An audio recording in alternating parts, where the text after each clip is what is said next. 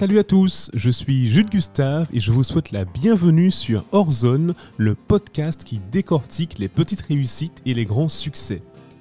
Avec ce podcast, j'interviewe des personnes qui, dans leur vie quotidienne, dans leurs projets, ont entrepris de sortir de leur zone de confort. Mon objectif ici est de décortiquer leur cheminement de pensée, de comprendre ce qui fait leur motivation et leur réussite au quotidien.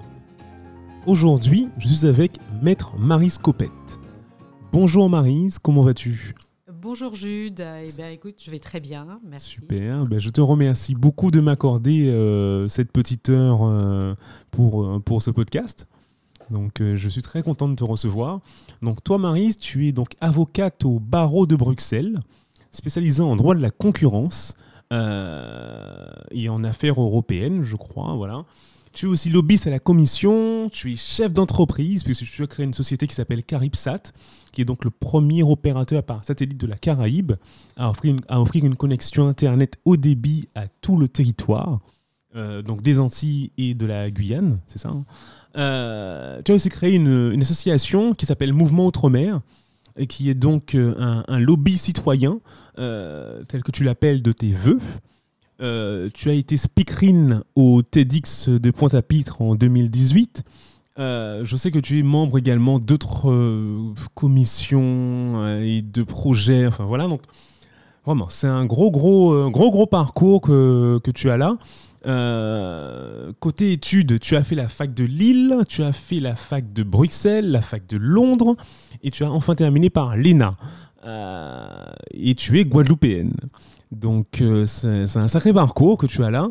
Et euh, bah, justement, tout ça, bah, nous, moi, ça m'intéresse énormément de connaître ton parcours, de connaître ce qui te, comment tu as fait pour en arriver jusque-là, pour, euh, pour justement bah, arriver à, à, faire tout ça jusqu'à aujourd'hui. Est-ce que tu as quelque chose à rajouter pour compléter ta description?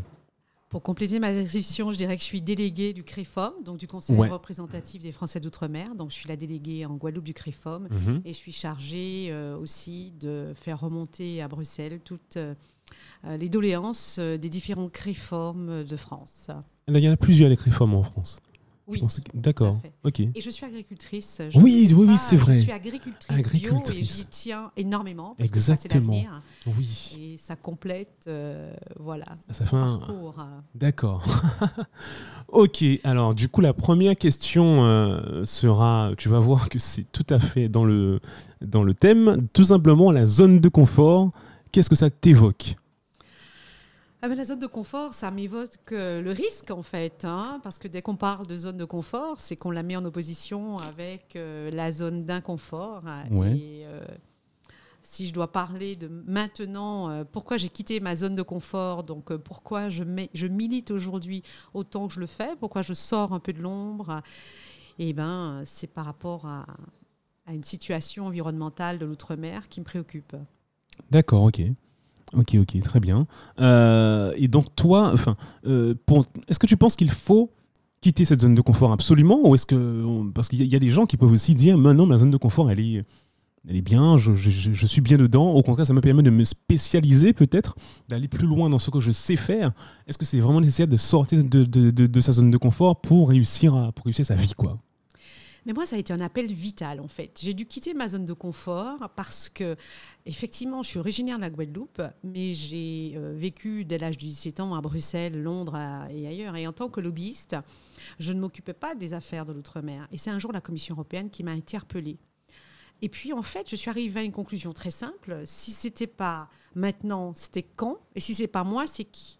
Parce que euh, le cœur de mon activité, qui est de défendre les intérêts euh, d'entreprises ou de citoyens euh, devant les institutions européennes, ça c'est mon cœur de métier. Donc je me dis, je suis avocate à Bruxelles, spécialisée en droit européen, lobbyiste en charge de la défense des intérêts de citoyens et d'entreprises. Et là j'ai un constat, mais, mais je vous dis, ça m'a fait froid dans le dos. Mhm. Un jour, je me suis rendu compte que rien n'était fait pour défendre nos populations d'outre-mer. Mhm. Alors vous imaginez, vous dites, mais finalement, moi, j'ai eu euh, une école gratuite, je suis française, merci la République.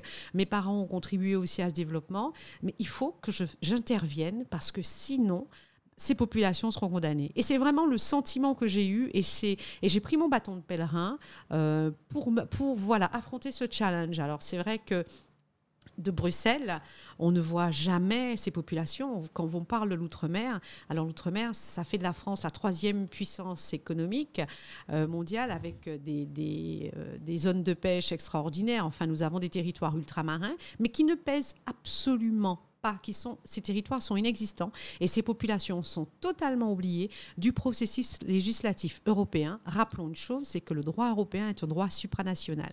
Donc si ces populations ne font pas valoir leurs droits à Bruxelles, elles n'existent pas finalement. Mm, elles n'existent mm, pas mm. Dans, les, dans les programmes européens et puis elles sont la proie de lobbies parce que les lobbies sont là. Ouais. Ouais, et puis j'ai vu beaucoup de vidéos où tu disais que, euh, effectivement, à Bruxelles, ils ont l'impression qu'il n'y a que des protéas de Cannes. Euh, et que, alors je ne sais pas si c'est la réalité, mais en tout cas, c'est un peu la métaphore que tu prenais dans, quelques vidéos que j'ai vues de toi.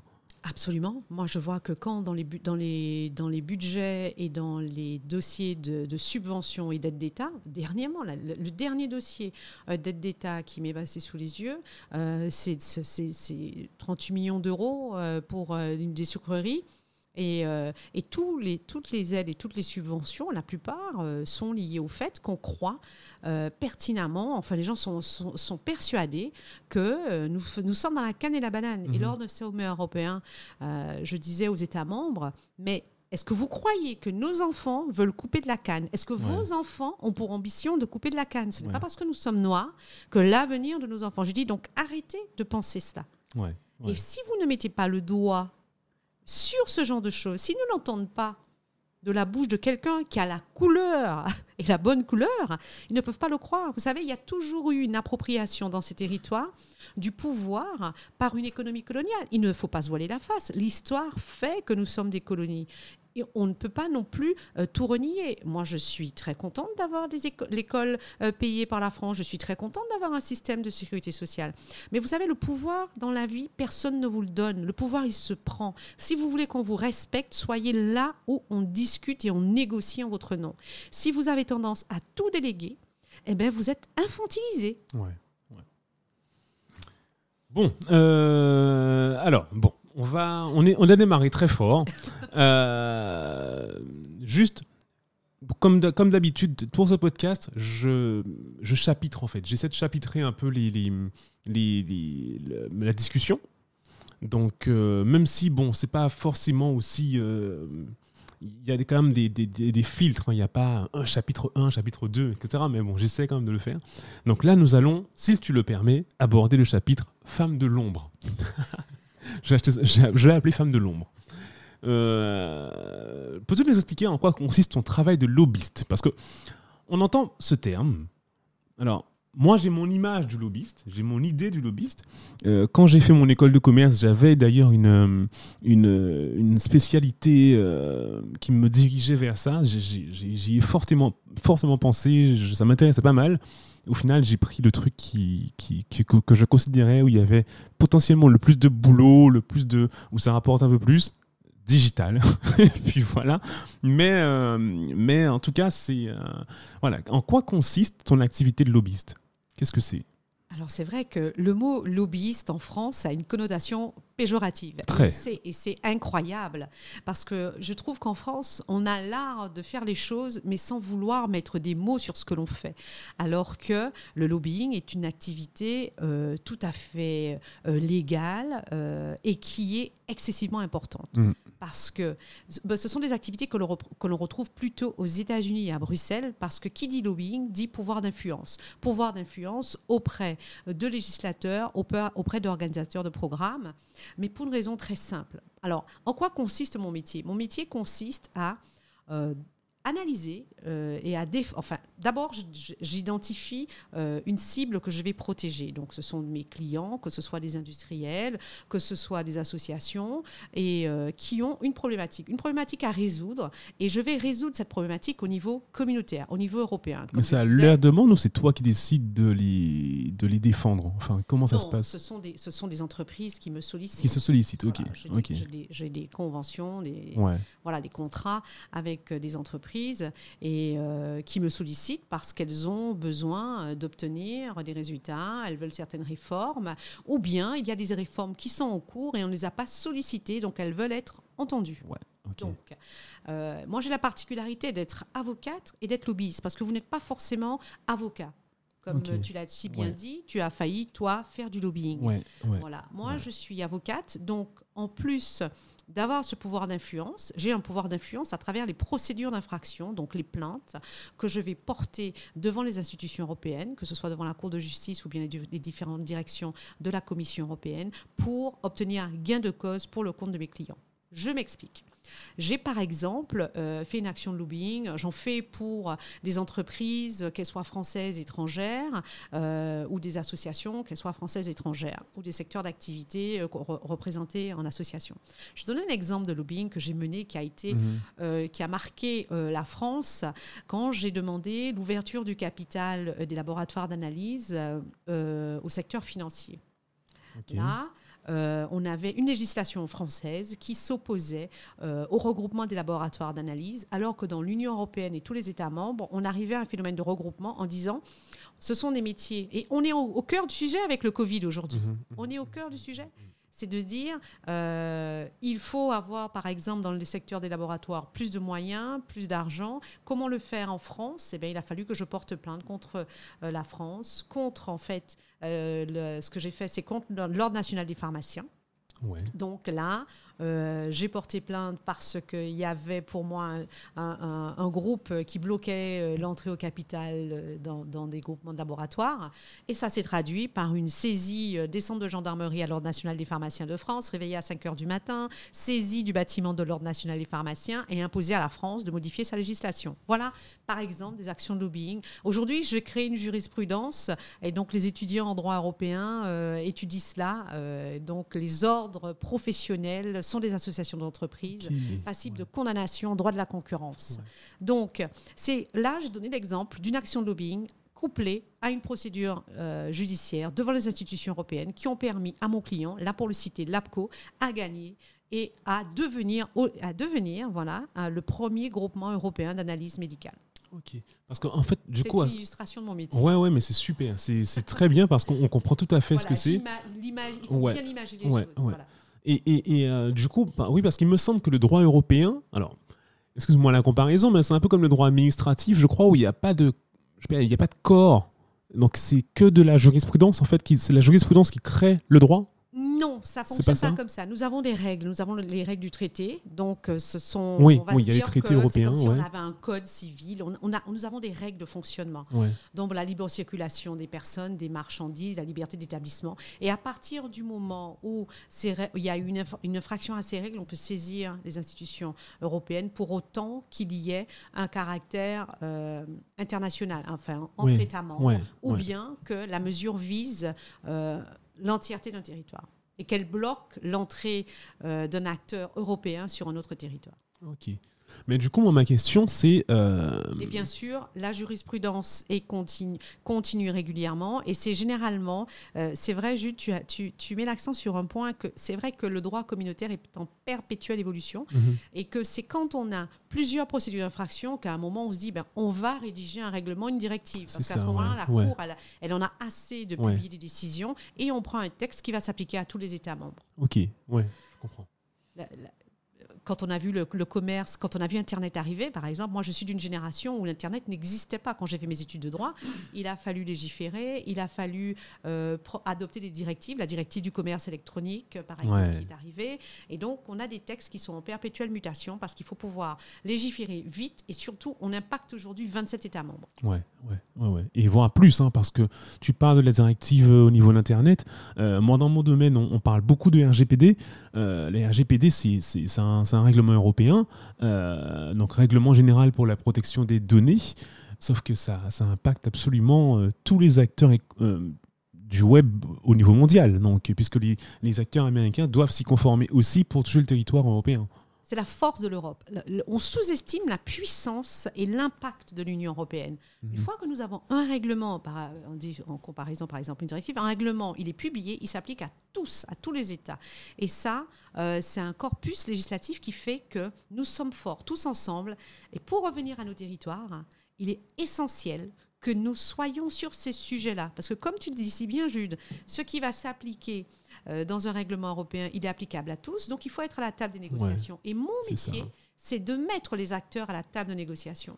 Parce que vous voyez, quand vous avez un règlement qui est en cours d'adoption, il faut que les acteurs qui soient sur, le, sur ces sujets-là, quelle que soit leur taille, puissent être autour de la table de négociation. Alors évidemment, les multinationales payent des, des, lobbyistes des fortunes par an parce que la, la, législation est en mutation perpétuelle, mais les acteurs de, qui sont de taille moins importante doivent aussi aller s'intéresser à ces sujets-là.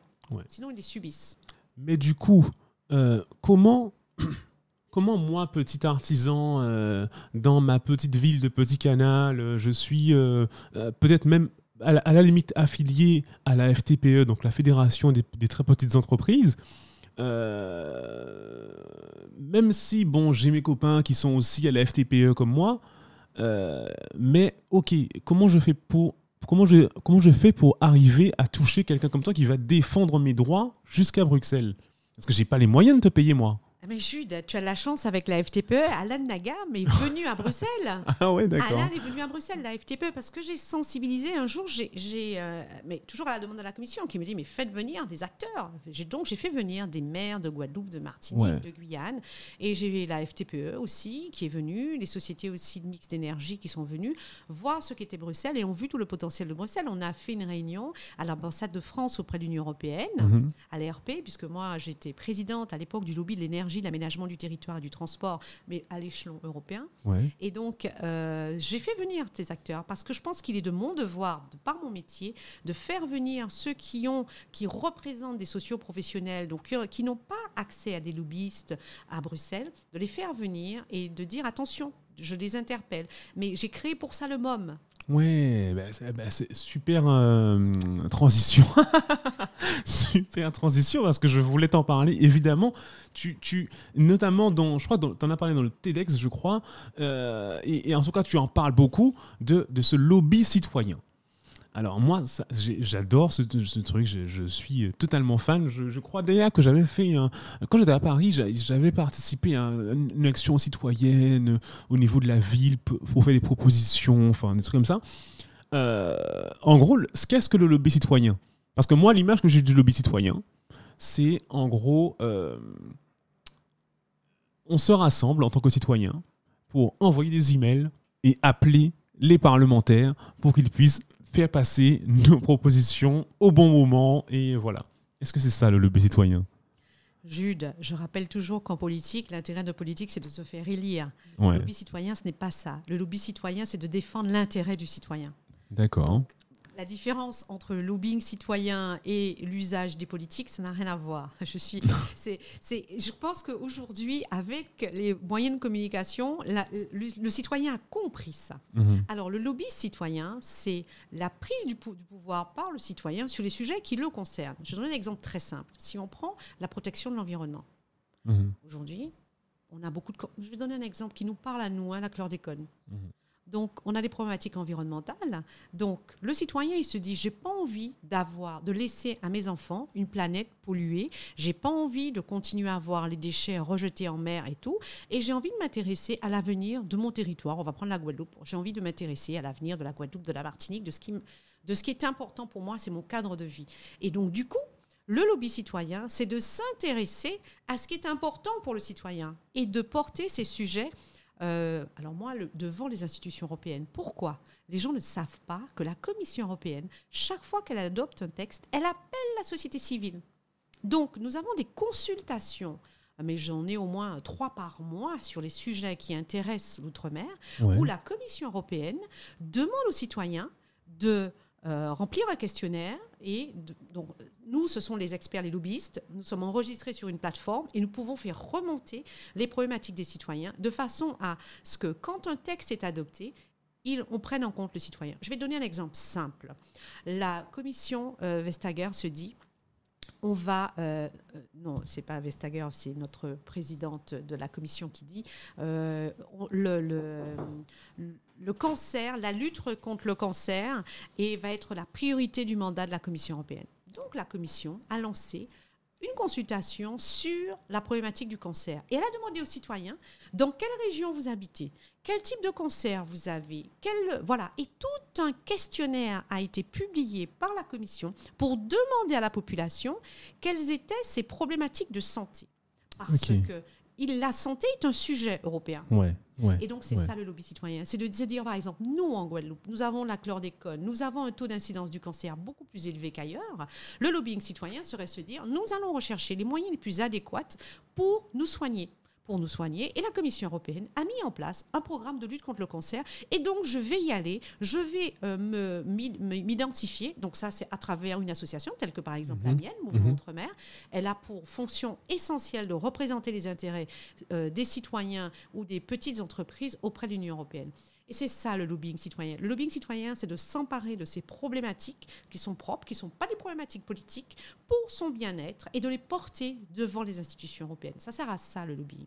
Et aujourd'hui, qu'est-ce qu'on a fait pour la lutte contre le cancer pour l'outre-mer? Est-ce qu'on a demandé un budget à la Commission européenne? Est-ce qu'on a identifié nos pathologies propres d'outre-mer? Alors je vais vous donner un exemple de lobbying citoyen, moi, qui, me, qui, qui, sera important un jour de relever. On a une direction générale de la santé, la DG Sanco, à Bruxelles. Et il y a une problématique dont personne ne parle, euh, sauf les Américains, c'est que nous, les populations métisses, les populations afro-africaines ou métisses euh, de, la Caraïbe, nous avons des pathologies qui sont différentes des populations blanches. Mhm. Et nous avons euh, des rejets, par exemple, de greffe, les problématiques d'anesthésie qui sont différents. Ça a été, c'est connu de tout le monde. Aux mhm. États-Unis, quand vous avez une prescription médicale, vous avez type caucasien, type noir, vous avez l'identité raciale, elle est claire. En France, c'est interdit de faire ça. Parce que, oh non, on serait taxé de raciste. Il y a un moment, il faut arrêter, arrêter cette espèce de mascarade qui consiste à se dire, on applique une politique raciale, mais on ne dit pas qu'elle est là. Alors que sur les vrais sujets qui nous préoccupent, il est important qu'on mette un mot devant des sujets importants tels que la santé. Par exemple, nous avons, euh, les Américains ont identifié, parce que je travaille là-dessus avec l'université, euh, université canadienne, euh, les populations métisses vont avoir tendance à, avoir beaucoup plus d'obésité. Sauf que les médicaments qui sont faits pour traiter les pour la lutte contre l'obésité, ouais. et, et les problématiques de glycémie quand on a beaucoup de sucre dans le sang bah, l'hyper, euh, l'hypo, je sais pas. Euh, ça me reviendra. Donc, euh, on a une tendance, ici, on a une tendance ici à avoir des taux de, un taux de sucre dans le sang trop élevé. Et dès que vous prenez des traitements pour lutter. Le diabète. Le diabète. Oh, merci. vous savez, là, c'est. Voilà. Mais vous voyez, ça nous arrive à tous d'avoir des mots. Ils sont, tellement, ils sont tellement en nous, c'est tellement banal euh, chez nous le diabète. Ouais, c'est vrai. Et en fait, on a une propension beaucoup plus importante d'avoir le diabète dans des populations métisses. Mais les Américains se sont rendus compte que quand on prenait un traitement pour soigner le diabète, on avait des risques de maladies cardiovasculaires beaucoup plus importants. Donc les gens qui ont le diabète vont mourir d'AVC. Sauf que le gouvernement américain a commandé une étude euh, pour tout faire en sorte qu'on travaille sur un médicament qui tue moins ces populations. Parce qu'il y a un principe de responsabilité. Aujourd'hui, on ne peut pas faire comme si ça n'existait pas. Ce phénomène est connu, je ne le vois pas identifié pour nos territoires. Et ça, c'est un sujet de santé publique que j'aimerais faire remonter. La problématique du cancer, la problématique de la façon dont on pourrait mieux soigner le diabète. Voilà, donc ce sont là des sujets de lobbying citoyen et sur lesquels il faudra aller pour que nous, citoyens euh, d'outre-mer, afro-caribéens et de toutes ces populations métissées, nous puissions mettre en avant et, se battre pour notre devenir, parce qu'on a des vrais sujets. D'accord. Euh, alors maintenant, je me demande du coup, est-ce que, est que Mouvement Outre-mer euh, on a bien compris le, rôle euh, et l'action que tu fais, euh, mais l'adhésion des gens. Parce que si tu veux, moi, je, trouve que, moi par exemple, je, je crois que bah, en tant que citoyen européen, on peut voter hein, pour, euh, pour, à la commission. Enfin, il y a des élections européennes, je ne sais pas comment ça s'appelle, mais voilà. Les élections européennes, oui, on va élire des députés européens. Des députés européens. mais en fait, ça paraît tellement loin de nous, et pourtant, tel que tu le dis, on a l'impression que c'est que, que, que c'est immédiat et qu'on a qu'il faut aller voter, qu'il faut donner notre avis, il faut, qu'on s'intéresse à tout ça. Euh, moi, j'en ai voté pour l'instant que pour les présidentielles françaises. Je, crois que j'ai peut-être voté pour autre chose, mais je ne me rappelle même pas.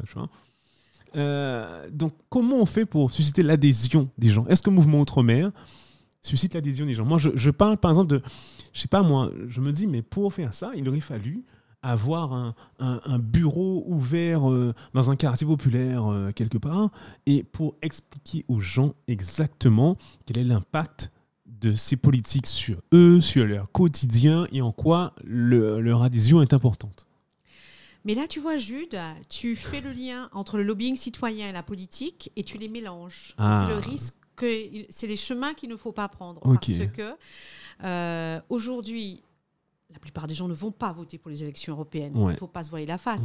L'Europe a échoué. L'Europe a totalement échoué à communiquer sur ce qu'elle faisait. Soyons clairs, et ce n'est pas la faute du citoyen aujourd'hui. Nous avons une technostructure très très compliquée. Pour travailler à Bruxelles, il faut parler au minimum quatre langues. J'en parle cinq. Donc, c'est et, puis, et puis, attends, mais des, fois, on se dit, moi, moi j'ai déjà entendu des gens dire Ah bah attends, euh, euh, franchement, euh, j'en me serais bien fait élire député européen, comme ça je touche mes 6 000 euros par mois. 18, 000. par mois, c'est un mandat de 6 ans, et comme ça, 36 ans tranquille, quoi. Mais tu vois, c'est un point intéressant parce que c'est une vision française. On a eu l'habitude de nommer et d'avoir à des postes de députés européens des gens qui étaient des refoulés de l'espace politique national. Il faut bien comprendre ben que la vision qu'a la France des députés européens par rapport à celle des Allemands, les Allemands ne vont jamais avoir de députés européens qui n'ont pas de compétences en droit européen ou en politique européenne. Mhm. Aujourd'hui, nous, euh, en France, on a des élus, pas tous, mais en tout cas, euh, si on doit parler de la Guadeloupe, on a quelqu'un qui n'y connaît absolument rien en politique européenne, en droit européen, et c'est pathétique. Et c'est pathétique parce qu'on a pu pâtir d'une vision euh, très négatif finalement de la Guadeloupe même au niveau des institutions européennes parce qu'à partir du moment où vous envoyez à la table des négociations des gens qui ne parlent pas anglais, des gens qui ne comprennent pas les sujets, eh ben ça donne tout le mépris qu'ensuite on a pour vous. On ne vous prend pas en considération après sur les grandes politiques européennes. Donc pour revenir à ta question, Mouvement Outre-mer a vocation à rassembler les entités qui se préoccupent de leur avenir et on va travailler avec des gens qui ont compris ce que c'était. L'objectif n'est pas euh, de faire de la politique. Mm. Attention, c'est apolitique. C'est de travailler, par exemple, avec la FTPE, c'est de travailler avec les agriculteurs, c'est de fédérer. Donc, je donne des conférences sur les sujets importants. J'appelle les gens à rejoindre l'association parce qu'on va travailler ensemble et on va travailler pour eux à travers l'association. Mais l'objet n'est pas euh, d'avoir euh, la France entière et qu'on parte dans tous les sens. On est, je suis canalisée autour du tourisme, de l'agriculture, euh, donc de la santé, des sujets vraiment mhm. voilà, autour du lobbying citoyen et du développement durable. D'accord. Non, c'est génial parce que ça, ben, ça fait un écho avec ce qui s'est passé en Guadeloupe et qui continue à se passer encore aujourd'hui. Ben, là, nous sommes le 1er mars, donc euh, j'espère que le podcast devrait sortir assez rapidement. Mais la semaine dernière, on a eu un blocage complet de l'île pendant deux jours. Euh, euh, il y avait eu un rassemblement de 28 syndicats ou de, voilà, qui ont bloqué l'île. alors bon, certains ont été convaincus par leur action, d'autres non. Mais, mais moi, en fait, ça a coïncidé juste après le, le quand j'ai écouté ton, ton intervention sur Canal 10 et tout de suite ils ont bloqué. Et en fait, le premier truc que je me suis dit, mais je me suis dit, mais en fait, si ça se trouve, par rapport à ce que Marie dit, les mecs qui bloquent, ils sont déjà, en fait, ils s'adressent à la mauvaise personne. Parce qu'ils s'adressent à, à, à, la région Guadeloupe, ils s'adressent à, à, des, des, des, à, des, élus euh, locaux et je me dis, mais ça se trouve, en fait, les gars, euh, les élus locaux ne peuvent absolument rien pour eux. Et d'ailleurs, on a, on a vu ça. Euh, le, le, le, préfet leur a dit, euh, bah oui, mais moi, je peux pas faire ça pour vous. Il demandait, le, il demandait qu'on qu'on leur, qu'on supprime leurs leur trucs sociaux, là, le, les, charges sociales. donc, du coup, on leur a dit, mais non, il faut passer par une loi pour ça. Donc, on peut pas le faire comme ça. Il y a même le, mec qui représentait le mouvement qui a dit oui, c'est pas normal que euh, le ministre demande euh, qu'on débloque. Euh, ben oui, mais c'est le ministre voilà. Donc qu'est-ce que que Chalus pourra faire pour toi? Il pourra rien faire en fait. Donc du coup, voilà, je me dis mais ça se trouve en fait eux-mêmes n'ont pas, comme ils ne connaissent pas le fonctionnement des institutions, donc ils s'adressent à la mauvaise personne. Ça m'a frappé effectivement pendant le conflit juste ce que tu dis là, parce que tu te rends compte que tu as un groupe de personnes Alors, tu dis, il y a 28 syndicats, euh, on attend la liste des syndicats. Moi, j'ai vu le document qui a été signé. Euh, j'ai vu un représentant d'un collectif. Ouais. Et puis, euh, quand on regarde un peu partout, quand on a entendu Moon Guadeloupe, quand on voit tout ça, on se dit, mais quel était l'objectif poursuivi? Mhm. Donc, on a bloqué la Guadeloupe. Des transporteurs ont bloqué la Guadeloupe pour demander la suppression des charges patronales et euh, de, ne, de ne plus avoir de limitation en fait pour répondre à des appels d'offres. Bon, alors très clairement, ce n'est pas la compétence des élus. Les élus n'ont aucun pouvoir législatif. Ça, les ouais. élus n'ont aucun pouvoir euh, sur Bercy, sur le budget. Bah et oui. puis après, je ne vais pas rentrer dans le détail, mais on est dans une problématique d'aide d'État. Ne- je ne vois pas pourquoi il y en aurait certains qui devraient payer leurs charges et d'autres pas. Donc, on a une problématique de droit de la concurrence, on a une problématique de marché public. Et là, on est dans un hors cadre législatif. Et le problème qu'a la Guadeloupe, et généralement dans les départements d'outre-mer, c'est qu'on a tellement pâti d'absence de cadre juridique que l'on a l'impression qu'on est dans le territoire du tout est possible. Ah oui, on non, mais on en Guadeloupe, c'est tout le monde fait ce qu'il veut. En Guadeloupe. voilà. Et il y a un moment, la population, elle, elle dit, mais attends, il y en a qui ont besoin de travailler tous les jours, hein, Ouais. Jude. Il y, a, il y a des gens, ils ont besoin de travailler tous les jours. Et la plupart des gens ont La besoin de travailler gens. tous bah les oui. jours. C'est ça qu'il faut comprendre. Donc quand on bloque pour des problématiques qui n'impactent pas le citoyen, parce que moi, on aurait bloqué parce qu'il n'y a pas d'eau dans les robinets, vous comprenez?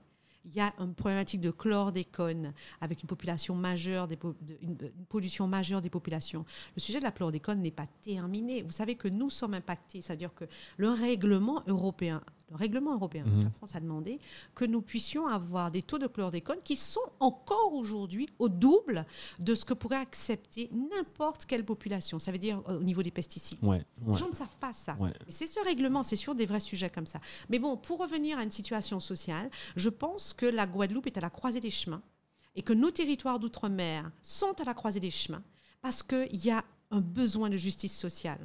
Et c'est vrai, ils ont bloqué. Ils ont bloqué les routes, mais ça participe au dysfonctionnement. Et si l'État ne comprend pas que cette population a besoin d'une justice concernant la chlordécone, a besoin d'un accompagnement de sa jeunesse, parce que en parlant de lobbying, je m'intéresse énormément au programme d'éducation et de formation de l'Union européenne. Je pense Mhm. que je dois faire partie de ceux qui en font le plus euh, sur l'île avec la Commission européenne, des projets totalement subventionnés, parce que je veux susciter le développement de cette jeunesse et la tourner vers l'avenir. Donc, euh, j'ai fait voyager des jeunes dans, les- dans une Fab Lab, par exemple. Aujourd'hui, on est dans une Fab Lab en Guadeloupe, Ouais. mais la première Fab Lab que j'ai visitée, c'était il y a cinq ans, où j'ai emmené des Marie Galantais au Portugal dans une Fab Lab Ah, pour susciter l'envie d'entreprendre. Ouais. Et ces programmes qui sont subventionnés à 100% par l'Union européenne sont très peu mis en place dans nos, dans nos territoires. Or, chaque fois que je les mets, en- j'en j'en fais, et j'en fais au moins deux par an, euh, et ce ne serait pas à moi seulement de les porter, euh, ils sont acceptés par l'Union européenne. Et chaque fois, la Commission, l'agence européenne dit, il y a un tel taux de chômage, il y a un tel décrochage des jeunes. Les jeunes, je- si tu permets, Jude, c'est une question que tu m'as pas posée, Mhm. mais je pense que l'avenir de cette jeunesse est, très important. Il est très important de comprendre que nous sommes euh, en France, certes de par ce programme éducatif, mais que la France est l'un des plus mauvais élèves de l'Union européenne dans le En système termes d'éducation, ouais. dans l'éducation. Et donc, je pense que nous sommes les derniers. Parce que qu'est-ce que l'éducation? C'est la capacité à vivre avec ce qu'on a appris ou avec ce que l'on sait faire. Ouais. Donc, je dis qu'on Ouais. est beaucoup plus éduqué quand on est, on est euh, cuisiniste ou bien qu'on est cuisinier ou qu'on est électricien et qu'on sait payer Absolument. ses factures à la fin du mois et qu'on sait vivre plutôt que d'aller ouvrir des facultés de toutes sortes de choses qui mettent dans des voies de garage. Absolument. Et qu'aujourd'hui, on doit faire un lien, une passerelle entre ces mé- métiers sous tension. Et euh, quand tu parles du numérique et du digital, mais c'est génial. Moi, je suis tellement heureuse de voir des jeunes comme toi qui sont tournés vers l'avenir. Et plutôt que d'aller vers des études excessivement longues qui n'ont aucun débouché. Mhm. Mais après, on peut dire, je suis un tel, je suis un tel, j'ai un doctorat de ceci, de cela. Le C'est doctorat fait pas manger. hein. Ouais. Donc, mais par contre, nos populations sont euh, dans une situation de décrochage scolaire. Au moment où c'est le numérique qui intéresse nos enfants, eh ben, il faut militer pour qu'on ait des écrans, euh, l'enseignement digital dans les écoles. Et ça, ça doit être notre premier combat, nous, département d'outre-mer. Et c'est seulement nous qui pourrons faire ça, et notamment avec Mouvement Outre-mer et les différents programmes que je mets en place.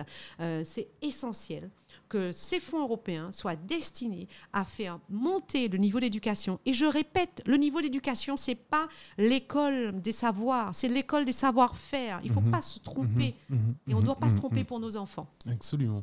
Ouais, ouais, je suis d'accord, totalement. Moi, je, je, je- très souvent, déjà, déjà en Guadeloupe, euh, sur nos territoires Guadeloupe-Martinique, moi j'ai l'impression, euh, ça fait trois ans et quelques que je suis ici, que je suis revenu, euh, c'est plus facile d'être embauché quand on a un bac plus 2 ou un bac plus 3 que quand on a un bac plus 5. Parce qu'en fait, on est plus dans l'opérationnel en fait sur nos territoires. Et, euh, très souvent, même quand on a un bac plus 5, quand on revient sur le territoire, on doit se reformer. Parce que quand on quitte les, les- les grosses capitales euh, mondiales euh, et qu'on a des boulots dans des grosses boîtes, au final, on n'est pas si compétent que ça. Parce qu'on est, on, fait dans nos, dans nos métiers, on fait du Excel, on fait du PowerPoint. euh, voilà, mais en fait, en vrai, ici, quand on arrive ici, eh bien, on nous demande de faire du Excel, du PowerPoint, mais aussi de peut-être d'aller ouvrir l'ordinateur, d'aller, d'aller, d'aller, d'avoir toutes sortes de compétences techniques, fonctionnelles, euh, voilà, ce qu'on n'a pas forcément acquis à l'école. Et c'est vrai que du coup, moi j'ai eu ça quand je suis revenu ici. hein. Mais, mais Jude, tu as eu ça parce que tu avais l'impression que le système français qui te disait qu'il fallait faire 5 ans d'études euh, en se disant on est Ouais. brillant, on est ingénieur, on a fait 5 ans d'études, mais on sait rien faire, on n'est pas opérationnel, c'est le bon ça. système. Non. Aujourd'hui, euh, et ça fait un moment, je me souviens du rapport de Nelly Cruz qui avait envoyé. J'avais rencontré le préfet de l'époque, hein, je me souviens, euh, c'était en 2013, j'étais allée voir le préfet de la Guadeloupe en disant voici le document de la Commission européenne qui demande à l'État français d'avoir des, des- des formations plus courtes, mais accessibles à nos jeunes. Parce que Mhm. Vous voyez le phénomène des cités aujourd'hui, vous voyez ce qui se passe en France, c'est le résultat d'une absence totale d'adéquation entre l'enseignement et les attentes des jeunes. Les gamins qui sont toute la journée sur le, le- le- le téléphone, qui sont sur du numérique, eh ben, ils n'ont qu'une envie d'aller dans une salle après de voir un mec ou une nana avec une craie sur un blackboard, Mhm. un tableau. Alors, euh, et, et c'est ça, c'est l'opérationnel. Aujourd'hui, des études courtes sont. Et ma fille, par exemple, elle est dans le digital. Ouais. Et j'ai dit à ma fille, ne sois pas avocate comme ta mère ou médecin comme ton père. J'ai Ouais. dit, nous avons chacun 12 ans d'études et je ne souhaite à aucun gamin aujourd'hui euh, de faire autant d'années d'études parce que l'avenir, il n'est pas là. Ouais. L'avenir, il est d'être opérationnel euh, et de pouvoir Ouais. Chercher les skills, ce qu'on appelle Ouais. vraiment, euh, nous, dans nos systèmes euh, éducatifs européens, les talents. Ouais. Il faut aller chercher chez un gamin Absolument. ce qu'il aime, ce pourquoi il est fait. Il faut arrêter de faire croire à nos gamins. Moi, j'ai fait un bac scientifique, il fallait tout savoir un bac ça, scientifique exactement. et être bon dans tout. Parce qu'on on rabaisse nos enfants et euh, on ne leur donne pas suffisamment confiance en eux. Exactement, exactement. Bon bah super. Alors, je te propose maintenant d'aborder un autre thème. Après Femmes de l'ombre, on va aborder Femmes de revendication. Euh, Marise, tu portes de très fortes revendications. Euh, donc, affirmation de la place de la femme, puissance de l'action citoyenne et sûrement d'autres euh, autour de la nutrition, avec ton, ton activité d'agriculteur. On n'a pas encore parlé de Caripsat aussi, donc voilà. Comme, comme je te dis tout à l'heure, je te l'ai dit en off, j'ai vraiment l'impression que tu as une mission sur Terre, une mission, quelque chose qui, qui te porte. Et, j'aurais aimé savoir quel est ton rôle sur Terre. Jude, qu'est-ce qui me porte? Je suis la fille d'un homme euh, que j'admire énormément, qui est décédé aujourd'hui. Donc, je suis... Mon père s'appelait Charles Copette. Et mon père a quitté l'école à 16 ans. Il a fait tous les petits boulots pour devenir un chef d'entreprise connu, reconnu dans les Antilles. Et il me disait tous les jours, euh, on ne peut pas traverser cette terre sans, avo- sans l'avoir marqué. Donc on a tous une mission sur terre. Et j'ai grandi euh, en, ayant, en étant persuadée que de toutes les façons, euh, je, je devais faire quelque chose et être au service du citoyen. Parce que chez moi, c'était le, le- le drive de mon père. C'était un chef d'entreprise qui gagnait très bien sa vie, mais qui était aussi dans, dans le partage. Donc, il était pour accompagner la formation des gens. Il avait des garages, faisait des centres de formation. Et euh, la musique antillaise aussi, il l'a beaucoup accompagné en, subventionnant et en ayant une fondation euh, euh, qui accompagnait l'expansion de la musique antillaise. Je fais Mhm. partie de cette belle époque de Zouk Machine de Kassab, Ouais, cette ok, fierté d'être ouais. antillaise. Donc je suis habitée. Je suis habitée par le fait que tout est possible. Et je suis d'autant plus la matérialisation du fait que tout est possible que quand on a vu la réussite d'un homme qui n'était pas, qui avait quitté l'école très tôt, Ouais, et qu'on se rend compte que c'est possible alors qu'on est noir, ouais. je peux vous dire qu'on n'a aucune excuse. Et je suis là au contraire pour dire, mais voilà, mon père, sa fierté, c'était de se dire, sa fille a fait des études, est devenue avocate, vous imaginez Oui, ce qu'il n'a pas pu faire, quoi. ce qu'il n'a pas pu faire. Ouais. Mais en même temps, euh, je suis une enfant de la République en me disant l'école était gratuite et donc je dois redistribuer euh, les compétences et tout ce que j'ai reçu parce que j'ai été éduquée dans le fait que, eh ben voilà. Et puis mon grand-père avait été euh, fonctionnaire d'éducation nationale, il a accompagné la départementalisation, les 40%. J'ai tout- j'ai été élevée dans une famille de travailleurs. Vous savez, moi, à 11 ans, j'étais dès que je sortais de l'école, j'allais à la pharmacie de ma mère l'aider euh, à étiqueter les, les médicaments. Mais l'idée d'être utile, c'est vraiment mon, mon, mon, mon drive, c'est ce Ouais, qui me porte. Ouais, ouais. Et alors, militante pour l'environnement, militante pour l'éducation, d'où le numérique, parce que c'est vrai que j'ai créé une société euh, qui s'appelle Caribsat, qui a pour objet, qui couvre en internet par satellite tout le bassin caribéen, donc ça part de Miami jusqu'à l'Amérique du Sud. Ouais, ok. Ouais, ouais, ouais. Bah oui. Action lobbying. Je suis dans une réunion de la Commission européenne. Mais alors, incroyable. Je suis, à ce moment-là, je représente un État des pays de l'Est. Et je me rends compte que la Commission européenne dit il faut l'Internet par satellite euh, dans toutes les zones insulaires et dans toutes les zones montagneuses parce que de toutes les façons, il sera impossible de fibrer Ouais, l'Europe entière. ouais, Et là, je me rends compte que je suis la seule personne de- de couleur ouais. et qu'il n'y a pas. Et là, je lève le doigt. Je dis mais et les départements d'outre-mer? Et là, la Commission et, et les opérateurs disent mais personne ne nous a rien demandé. Parce fou, que ça. quand vous Ouais. lancez un satellite, vous le lancez pour 15 ans. Donc vous mettez 15 ans de retard si vous n'avez pas, si vous faites pas quelque chose. Donc là, branle-bas de combat, je demande à la commission de bloquer le sujet, je vais voir les opérateurs satellitaires, je viens en Guadeloupe. Et là, je découvre une Guadeloupe où nous, on fait toutes nos négos en anglais. On travaille avec la commission et les gens ne savaient pas. Donc j'ai trouvé un partenaire, mais qui m'a dit vous devez rester, sinon nous, on n'est pas capables. Et c'est vrai, ils n'auraient pas été capables. Euh, parce que, ben voilà, action de lobbying. Et j'ai travaillé à la direction de la, du général de la connectivité, mais avec toujours cette mission que les exclus du numérique sont les analphabètes de demain. Il faut retenir cette phrase. Ouais, ouais, les exclus du numérique sont les analphabètes de demain. Et je me suis rendu compte que rien n'était fait pour qu'il y ait une couverture numérique dans les départements d'outre-mer suffisante. Mais c'est un moyen, finalement, d'avoir des acteurs qui ont toujours bouffé le gâteau des subventions, des aides d'État, des grandes entreprises françaises qui sont sur nos territoires et qui ne répondent pas à l'objectif de couverture des territoires. Et ces informations-là ne remontent pas, ni en France, ni à Bruxelles. Donc, je suis aussi allée à Bercy euh, demander au ministre, à l'époque c'était Moscovici, d'avoir le programme des écoles connectées pour tous les départements d'outre-mer. Et donc, à travers ce projet euh, de Caribsat, donc de couverture d'Internet par satellite de tous les départements d'outre-mer, et vous savez, la Guyane par exemple. Mhm. La Guyane, on lance les satellites de Guyane. Ouais, Il n'y a ouais. pas d'Internet en Guyane. Et aujourd'hui, si les collectivités de Guyane, si les gendarmeries, si les hôpitaux ont Internet, c'est grâce à moi. C'est parce Ouais. que Marie Scopette, un jour, elle s'est levée à la commission, elle a fait son travail de lobbyiste alors qu'elle n'était mandatée par personne, mais était motivée par les intérêts de ses citoyens et de ses concitoyens, et d'aller dire à la commission, stop, on bloque tout.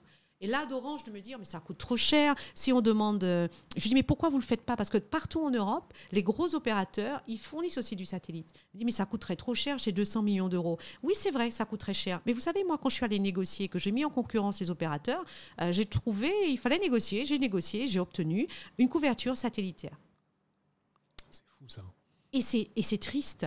Non, Jude, c'est pas fou, c'est triste. C'est triste parce que vous vous dites que sur des sujets aussi importants que l'éducation, que le numérique, il n'y a personne. Sauf que vous savez, moi j'ai eu très vite, j'ai compris que c'était vraiment essentiel pour nos concitoyens. Quand j'ai des, des parents, euh, des pères de famille qui venaient me dire Vous avez sauvé ma vie parce que moi je suis divorcée, mes enfants ne voulaient plus venir chez moi le week-end parce que j'habite dans les grands fonds. non, mais ne rigolez pas, je ne rigole pas, ne rigole pas, parce que c'est ça. Ce sont des enfants qui ne peuvent pas travailler quand ils sont dans les zones ouais, blanches. vrai. Le satellite s'adresse à, aux zones blanches du territoire. ouais, Or, il y a énormément de zones blanches en Guadeloupe, en Ben Martinique, oui, en Guyane. mais clairement. S'il y a Internet dans, dans une partie du Venezuela, c'est grâce à moi. Ouais. Je travaille avec le Suriname, le Panama, tous ces territoires-là, Haïti. C'est euh, génial. Et puis moi, ce que je trouve assez exceptionnel, c'est que, en fait, tu connaissais pas du tout le satellite avant, euh, avant de te lancer là-dedans. Enfin, tu... Ah non, pas du tout. Ben non. Et t'as pas eu peur, euh, et tu, enfin, tu t'as pas eu peur. Tu t'es lancé, et puis t'as, tu, tu, tu- tu t'es servi en fait de là où tu étais, de ce, de la situation. Donc tu étais opportuniste, et tu as, tu as découvert un, un monde que tu ne connaissais pas. Donc, Déjà le monde de l'entrepreneuriat peut-être déjà. Et puis ensuite, euh, bah, tu tu t'es lancé quoi. Tu as créé la boîte et puis tu avais une mission et tu, tu l'as fait quoi. L'intérieur- L'intérêt supérieur de mon peuple, je dirais presque. Mais c'est vrai, ouais. parce que quand on se dit que nos enfants, parce que moi je suis mère de famille, Ouais. et je me dis, mais si je laisse faire, parce que pour moi c'est un crime Ouais. d'exclure comme ça une si grande partie de la population du numérique. Donc je suis allée voir les politiques, je suis allée voir le maire du Gosier, je suis allée voir le maire de Petitbourg, je suis allée voir le maire des Abîmes, de façon à ce qu'ils achètent le matériel pour leurs administrés, parce que c'est pour les administrés. Et c'est là qu'on fait le lien avec les politiques, pour des politiques qui veulent faire avancer leur territoire, en disant, vous avez identifié tant de gens chez vous qui n'ont pas Internet. On a travaillé en collaboration et j'ai suivi le modèle de la Commission européenne. Mais je me dis que quand on veut, on peut, comme mon père qui a quitté l'école à Ouais, 16 ans et qui a, génial, c'est qui a génial. abordé plein de choses. Ouais, ouais. Alors du coup, bon, co- comment tu fais pour ma euh, zone de confort. Mais grave, mais là c'est là c'est fou. Ah ouais, là c'est inconfortable à souhait là. hein. C'est donc euh, enfin inconfortable. C'est pas inconfortable, mais en tout cas oui, tu quittes cette zone cette zone de confort et surtout au-delà de quitter cette zone de confort, tu n'as pas peur de te lancer. Tu y vas, euh, tu vois tu vois l'opportunité et puis bah tu réfléchis pas quoi, tu fonces. Et euh, moi c'est ça que je trouve assez extraordinaire chez toi. Bah écoute, c'est gentil, mais ça rebat le client. J'avais un client russe euh, qui me disait euh, à l'Assemblée nationale, euh, on m'a recommandé de travailler avec vous. Il me dit euh, donnez-moi une raison parce qu'il se retrouve. ce- C'est une Atom Energoprom, c'est une grosse boîte de nucléaire à, à Moscou. Et puis on lui dit euh, faut travailler avec Maître Marie Scopette. Il se retrouve face à ce petit bout de femme noire. Et il me demande, il me dit mais donnez-moi une raison. Je lui dis vous Ouais. savez, quand vous êtes une femme et que vous êtes noire et qu'on vous cite, c'est que vous êtes dix fois plus fort que les autres. C'est vrai. Et c'est pas vrai, par vrai. prétention que je dis ça, mais ce que nous devons surmonter, étant femme et noire, fait de nous. Moi, je dis, je suis insubmersible. J'ai connu le, cyclone Hugo, j'ai connu les tremblements de terre, j'ai co- et je viens d'un monde où. Et c'est le pouvoir de l'éducation et la force que nous donnent nos parents et la confiance en soi, ce que je, je- je transmets, et j'essaie toujours de transmettre euh, aux, aux plus jeunes et ouais, aux ouais. jeunes euh, parents, c'est ça. La plus grande force que vous pouvez donner à la vos confiance en soi, c'est la clair. confiance en soi. Ouais. Aucune étude ne va vous donner ça. Pour Ouais. avoir 20 ans d'études, si vous n'avez pas un minimum de confiance en vous, vous n'irez nulle part. Clairement. Mon père disait toujours des CV de polytechnicien, de HEC, j'en ai plein les bureaux. Un bon vendeur, un bon commercial, un mec qui sait bosser, c'est pas ça. La confiance en soi. Super. super, super, Et super. puis alors, attends, Jude, je me permets de rajouter une chose. Je dis toujours, dans notre ADN, nous sommes les champions du monde. On a survécu, traversé de l'Afrique, arrivé en bateau ici. Qui survivait Les plus forts. Ensuite, il fallait surmonter l'esclavage. Qui survivait Les plus forts. Donc, il faut se rappeler une chose. Nous sommes le résultat génétique de combats qui font que nous sommes issus d'une sélection naturelle qui fait de nous des personnes très résilientes, très puissantes. Et si on s'y met tous ensemble sur les différents sujets, mais on sera les champions du monde. Je vous dis que chaque fois Exactement. voyez un noir quelque part, Ouais. il suffit qu'il y reste un peu, il est très bon. Je ne parle pas des politiques, hein, je parle de gens qui... qui Et c'est pas ça, c'est génial parce qu'on parle beaucoup d'héritage. euh, euh, la- la- la- la- L'esclavage et, et- et, euh, on- la souffrance se transmet par, euh, par l'héritage. C'est apparemment ça a assez prouvé tout ça. Donc Oui, euh, voilà. ouais. Mais il y a aussi cette résilience qui peut aussi- qui, qui se transmet aussi en fait et qu'on on n'en a pas forcément conscience. Et, et tu as raison totalement dans, dans ce que tu dis. Ouais, je suis totalement Oui. d'accord avec ça. Et il faut en prendre conscience. Ouais. Il faut faire de nos souffrances nos meilleures armes. ça, c'est- exact. C'est là. Et moi, je dis, je ne vais pas m'apitoyer. hein. Je ne serai pas une victime. Je Ouais. serai peut-être une martyre, mais je ne serai pas une victime. Et chaque Antillais, s'il il tourne ce prisme et qu'il change ce prisme, C'est ça. on a Absolument, absolument, tout Et à on fait d'accord. partout dans le monde. Ouais. Notre diaspora est immense. Quand je vais à New York, quand je vais partout, euh, quand je vais en Angleterre, euh, je, je rencontre des Antillais qui ont réussi. Et on est modeste, généralement. Ce, reste des personnages de l'ombre, parce que quand on revient chez nous, eh ben, on a. euh, voilà, il n'y a, pas cette émulation et cette tournure parce que ces territoires se vident de leur population. Et c'est voulu. Ouais, c'est voulu. Effectivement, c'est voulu. Ça ça, ça ça ça me fait penser en fait à au, au reportage que vient de sortir euh, Céd- Céd- Cédric Hicham. Euh, je sais pas si peut-être t'as- t'as peut-être pas vu ça. C'est un Cédric Hicham, c'est un réalisateur et photographe guadeloupéen, photographe pas réalisa- pas réalisateur, mais bon. Et il a sorti un reportage, un reportage qui- ça s'appelle Là-bas la vie. Et, euh, et c'est pas mal parce que voilà.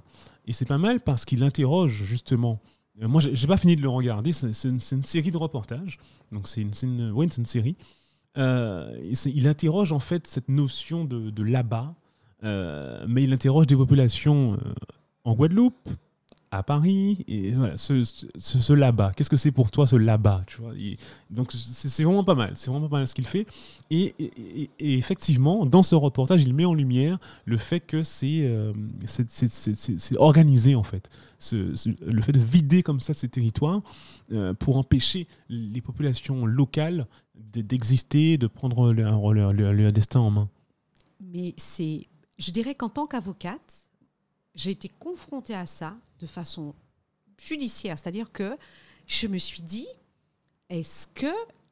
Et, et quand tu parles de quitter sa zone de confort, c'est vrai que j'ai oublié de citer un événement. En 2013, je me dis, mais je vais passer un an ici. Et je vais passer un an ici avec ma fille. J'avais la gendarmerie tous les mois chez moi, me demandant de retourner vivre en Belgique. Ah bon? J'écris à Madame Taubira, j'écris à la Commission européenne. Je me dis, mais est-ce qu'il y a un pays de non-droit ici J'ai passé plus de temps en gendarmerie euh, comme un bandit de grand chemin Mais pourquoi, que- pourquoi ils venaient te voir? parce qu'ils considéraient que je n'avais pas à rester ici. Donc, c'est un. J'en suis même arrivée avec une interdiction que ma fille vienne ici.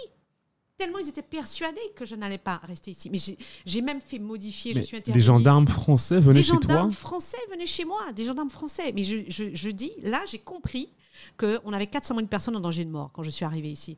Tout simplement parce que moi, quand je divorçais, j'avais une décision qui m'autorisait à venir vivre ici avec ma fille. Et puis j'avais une décision en disant euh, tellement brillante en procédure européenne, elle va de toutes les façons re- revenir le temps d'apporter euh, le développement européen et de mettre au service de son territoire son expertise européenne. Et j'avais, euh, j'ai eu le procureur de la République Guy Etienne dans son bureau où le mec, euh, euh, et il est mort. hein. je, pense que Mhm. vois- j'ai un bon karma. hein. Ceux qui sont pas très sympas avec moi, voilà et, et c'est ça. Et vous arrivez, je ne vais pas rentrer dans du détail de procédure. Vous avez une convention de Bruxelles 10 qui dit que quand un citoyen est français, ma fille est française, je suis française, tout le monde est français, il est interdit de ma fille venir vivre ici. On l'a ça. obligé à aller retourner vivre en Belgique. La Belgique dit mais on comprend pas. Ce sont des Français qui vivent en France. On n'est pas compétents pour avoir. Et là, c'est la situation ubuesque Ouais. de droit international que j'ai porté devant les institutions européennes. D'ailleurs, quand la Convention de Bruxelles 2, 2 bis, qu'il va, qui va régir les relations familiales internationales, a été réadoptée, on a modifié cette convention, j'ai porté cet exemple. Et pour vous dire que vous avez un État qui considère que nous sommes des apatrides, parce que juridiquement, c'est un terme. Vous êtes Ouais, un apatride ouais, quand ouais. un État ne veut Ne pas se saisir de votre dossier et considère alors que toutes euh, les conventions internationales et tout fait que... Et puis c'était sans aucune justification. Moi j'ai des témoins qui n'en revenaient pas. Moi je veux dire que l'affaire Zéclair a mis en lumière ce que beaucoup de nous subissent, mais il n'y a pas de caméra. Et ce jour-là, j'aurais dû avoir des caméras.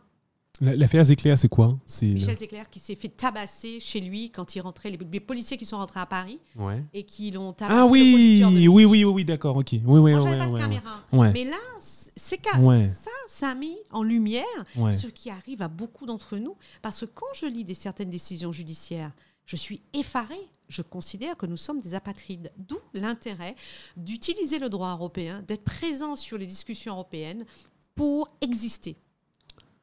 C'est clair. Mais du, oui, mais du coup, je, je, tu sais, tout à l'heure, tu as dit un truc qui, qui, se rapporte à, à, la question que je vais te poser après. Je voulais te demander, est-ce que tu penses que tu, avec le, le parcours, le, le mindset que tu as, euh, est-ce que tu penses que tu pourrais trouver ta place en Guadeloupe? Je ne suis pas, je ne, je suis citoyen du monde, hein, donc euh, je dirais que moi, mon activité essentielle est à Bruxelles. Je- mon, mon- mon métier, je l'exerce euh, à Bruxelles. Par contre, ma place en Guadeloupe a pour objectif premier de rassembler les acteurs et de les placer à Bruxelles. Il faut prendre le train. Si on ne prend pas le train maintenant, on sera nulle part. Parce que cette absence d'existence et de représentativité des intérêts des citoyens ultramarins ne peut pas perdurer indéfiniment. Le système est organisé pour qu'il perdure. Quand on voit que les collectivités ont délégué leur pouvoir de représentativité auprès de l'Union européenne à un lobby colonial, c'est effarant. Et c'est comme ça qu'on a eu la chlordécone. La chlordécone n'est que le résultat d'un lobby qui veut faire de l'argent sur une population et qui dit, voyez, par exemple, la problématique de l'énergie. On parle du lobbying citoyen. Est-ce que vous imaginez que nous sommes les seuls Vous allez à Gardel, c'est avec du bois importé qu'on fait l'électricité. Mhm. Et, comme, et pour faire fonctionner les turbines, on prend l'eau des agriculteurs. Mhm. Donc les agriculteurs n'ont pas de production, n'ont pas de revenus parce qu'on a envoyé de l'eau dans des turbines d'un industriel alors qu'on peut produire l'électricité avec euh, simplement de l'éolien, du solaire et que tout simplement la centrale de Jarry suffit.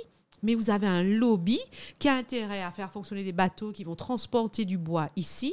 Cette entrée de matière de biomasse va générer des taxes et des revenus pour la collectivité, pour la région.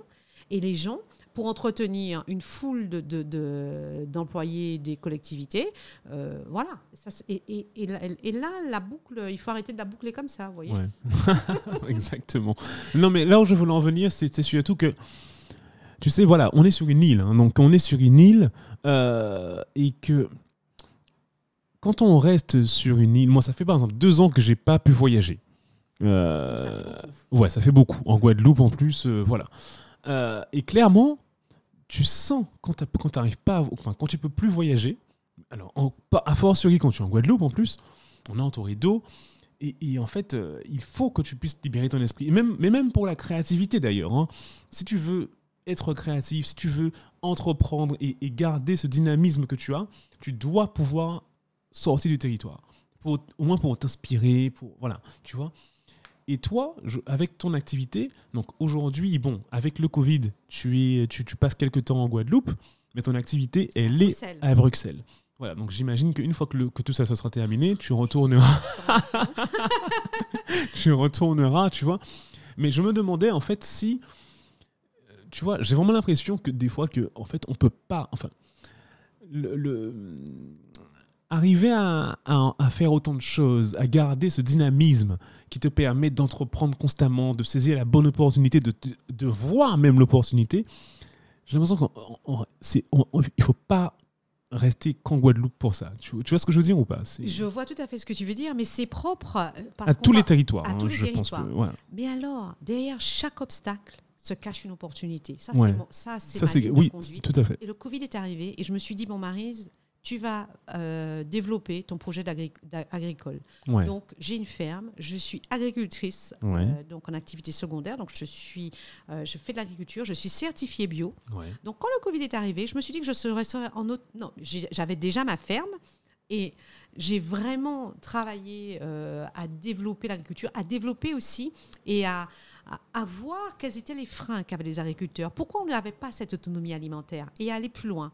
Donc, avec Mouvement Outre-mer, j'ai rencontré les agriculteurs et, euh, et je n'ai pas perdu de temps. Et au contraire, aujourd'hui, on est en pleine négociation de la politique de la PAC, la politique agricole commune de la Commission européenne, et avec une stratégie claire de la Commission, accompagner la petite agriculture et favoriser ce qu'on appelle de la, la théorie de la ferme à la table, la stratégie de la ferme à la table. Produire localement, consommer localement. Et donc, euh, le temps que je passais ici, je l'ai mis à profit pour accompagner euh, les agriculteurs, les entreprises et regrouper les socioprofessionnels autour de Mouvement Outre-mer. Mais je crois que chaque période de ma vie m'apporte des challenges, me demande de sortir de ma zone de confort. Ouais. Et, euh, et, et voilà, et la, et- et la vie n'est pas un long fleuve tranquille. Ouais. Clairement. Mais évidemment que voilà, mon cœur de métier est à Bruxelles. Ouais. Ouais. Ouais. Mais, mais là, ça m'a permis d'apporter des choses à la Guadeloupe à ce niveau-là. Non, c'est génial. Alors, pour finir, euh, Marise, euh, j'aurais aimé savoir si tu as des un mentor, quelqu'un, Tu nous as parlé de ton père. Je ne sais pas si ton père peut être ton mentor, je ne sais pas, ça, dépend du rapport que tu as avec lui. Euh, mais est-ce que tu avais, est-ce que tu as déjà eu quelqu'un qui t'a porté, qui t'a inspiré ou qui t'a encouragé Euh, Voilà. Alors, je tiens à préciser, en dehors de Marie Condé, parce que tu as répondu cette question euh, à une autre interview. Eh bien, écoute, Jude, c'est vrai que mon père, c'est celui qui a fait de moi, ce qui m'a donné ce caractère et cette ambition et cette volonté. Mais j'ai été excessivement encouragée, euh, que ce soit à Londres ou que ce soit à Bruxelles. Parce que quand on veut faire des choses, il faut absolument pas se mettre comme frein. euh, je suis noir. Vous savez tout- toutes ces espèces de complexes que l'on voit Ouais. et dont on est beaucoup plus victime en France qu'ailleurs. Ouais. Et j'ai été très encouragée. Je peux citer par exemple à Bruxelles Alain Jaffré, euh, que je pourrais effectivement euh, citer comme étant mon mentor et avec qui, euh, euh, ou bien Jean-Michel Chassériau, enfin des, des, des têtes du lobbying bruxellois qui m'ont dit et qui m'ont accompagné et euh, qui m'ont permis de me sentir d'égal à égal autour de la table des négociations et sur des grands sujets européens. Voilà. Et, et j'ai été très fortement encouragée, que ce soit à Londres ou à Bruxelles, avec les gens avec qui je travaillais. Super. Ok, très bien, parfait. Parfait, parfait. Et enfin, est-ce que tu as des, des, des, des- un livre, des films ou des lieux euh, que tu pourrais euh, enfin, citer qui, qui t'inspirent? Ah, des lieux, je pense que Londres a profondément Ah ouais. métamorphosé ma façon de, de voir les choses. Comment j'ai décidé de créer un cabinet d'avocat euh, C'est en, allant travailler à Londres, je travaillais dans un cabinet et je me suis dit, mais je travaillais pour euh, un énorme cabinet qui facturait des millions d'euros. Euh, C'est qu'on avait que des. On avait euh, Lara Croft, Tom Ryder.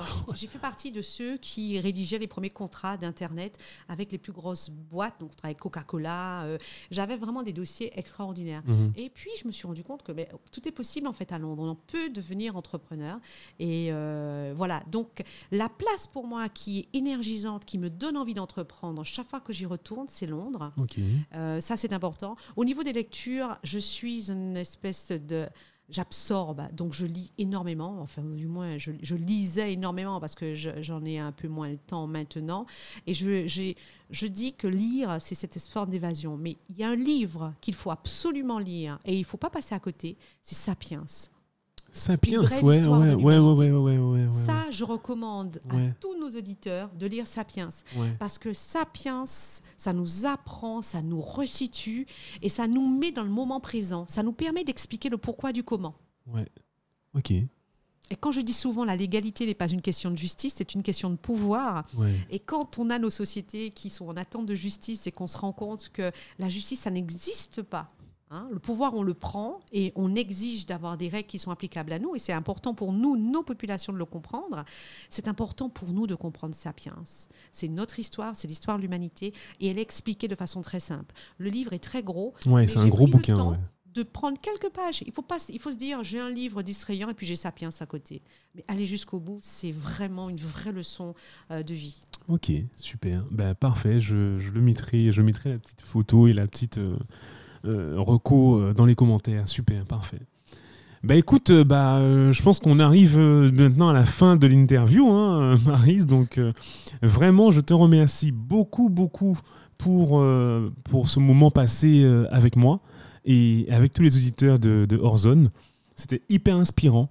Et euh, est-ce que tu as un, truc à rajouter euh, Et c'est moi qui te remercie, mais je suis tellement euh, contente chaque fois que je peux euh, partager, donner envie aux gens de faire. Et Ça se sent. hein. Oui, et vous savez, j'ai beaucoup de gens qui me contactent, et j'invite au, au contraire les gens à me contacter. Euh, parce que c'est ça aussi l'échange, et, et d'apporter des choses aux plus jeunes. Ouais. Et c'est cette notion de partage, de se sentir. on sent qu'on appartient à une forme d'humanité, comme ça, Ouais, quand on exactement. C'est important. Exactement. Et, du- ju- cas, justement, où est-ce qu'on peut te contacter? Alors, on peut me contacter sur mon mail administratif@mariscopette.com. Ok, d'accord, très bien, super, parfait. Et j'aime donner des conseils et, et j'aime donner envie de. Il faut pouvoir passer le pas, franchir le pas. Et, euh, et n'ayez pas peur. On y va tous ensemble. On va Absolument. faire peuple. C'est ça, exactement. génial, génial, génial. Bon, ben super, merci beaucoup Marise. Euh, merci également à tous les auditeurs.